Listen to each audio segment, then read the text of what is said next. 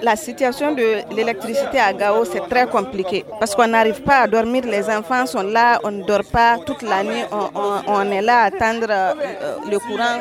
À quelle heure, on ne sait même pas. Souvent, on peut passer 24 heures sans l'avoir. C'est vraiment une situation très sérieuse.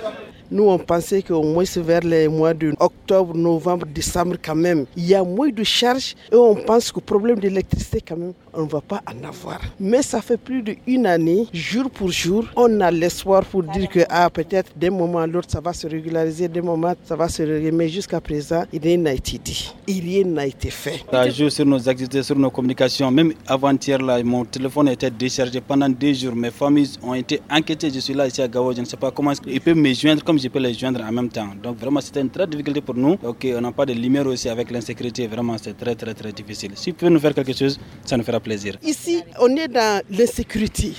Ça dit les gens ont peur.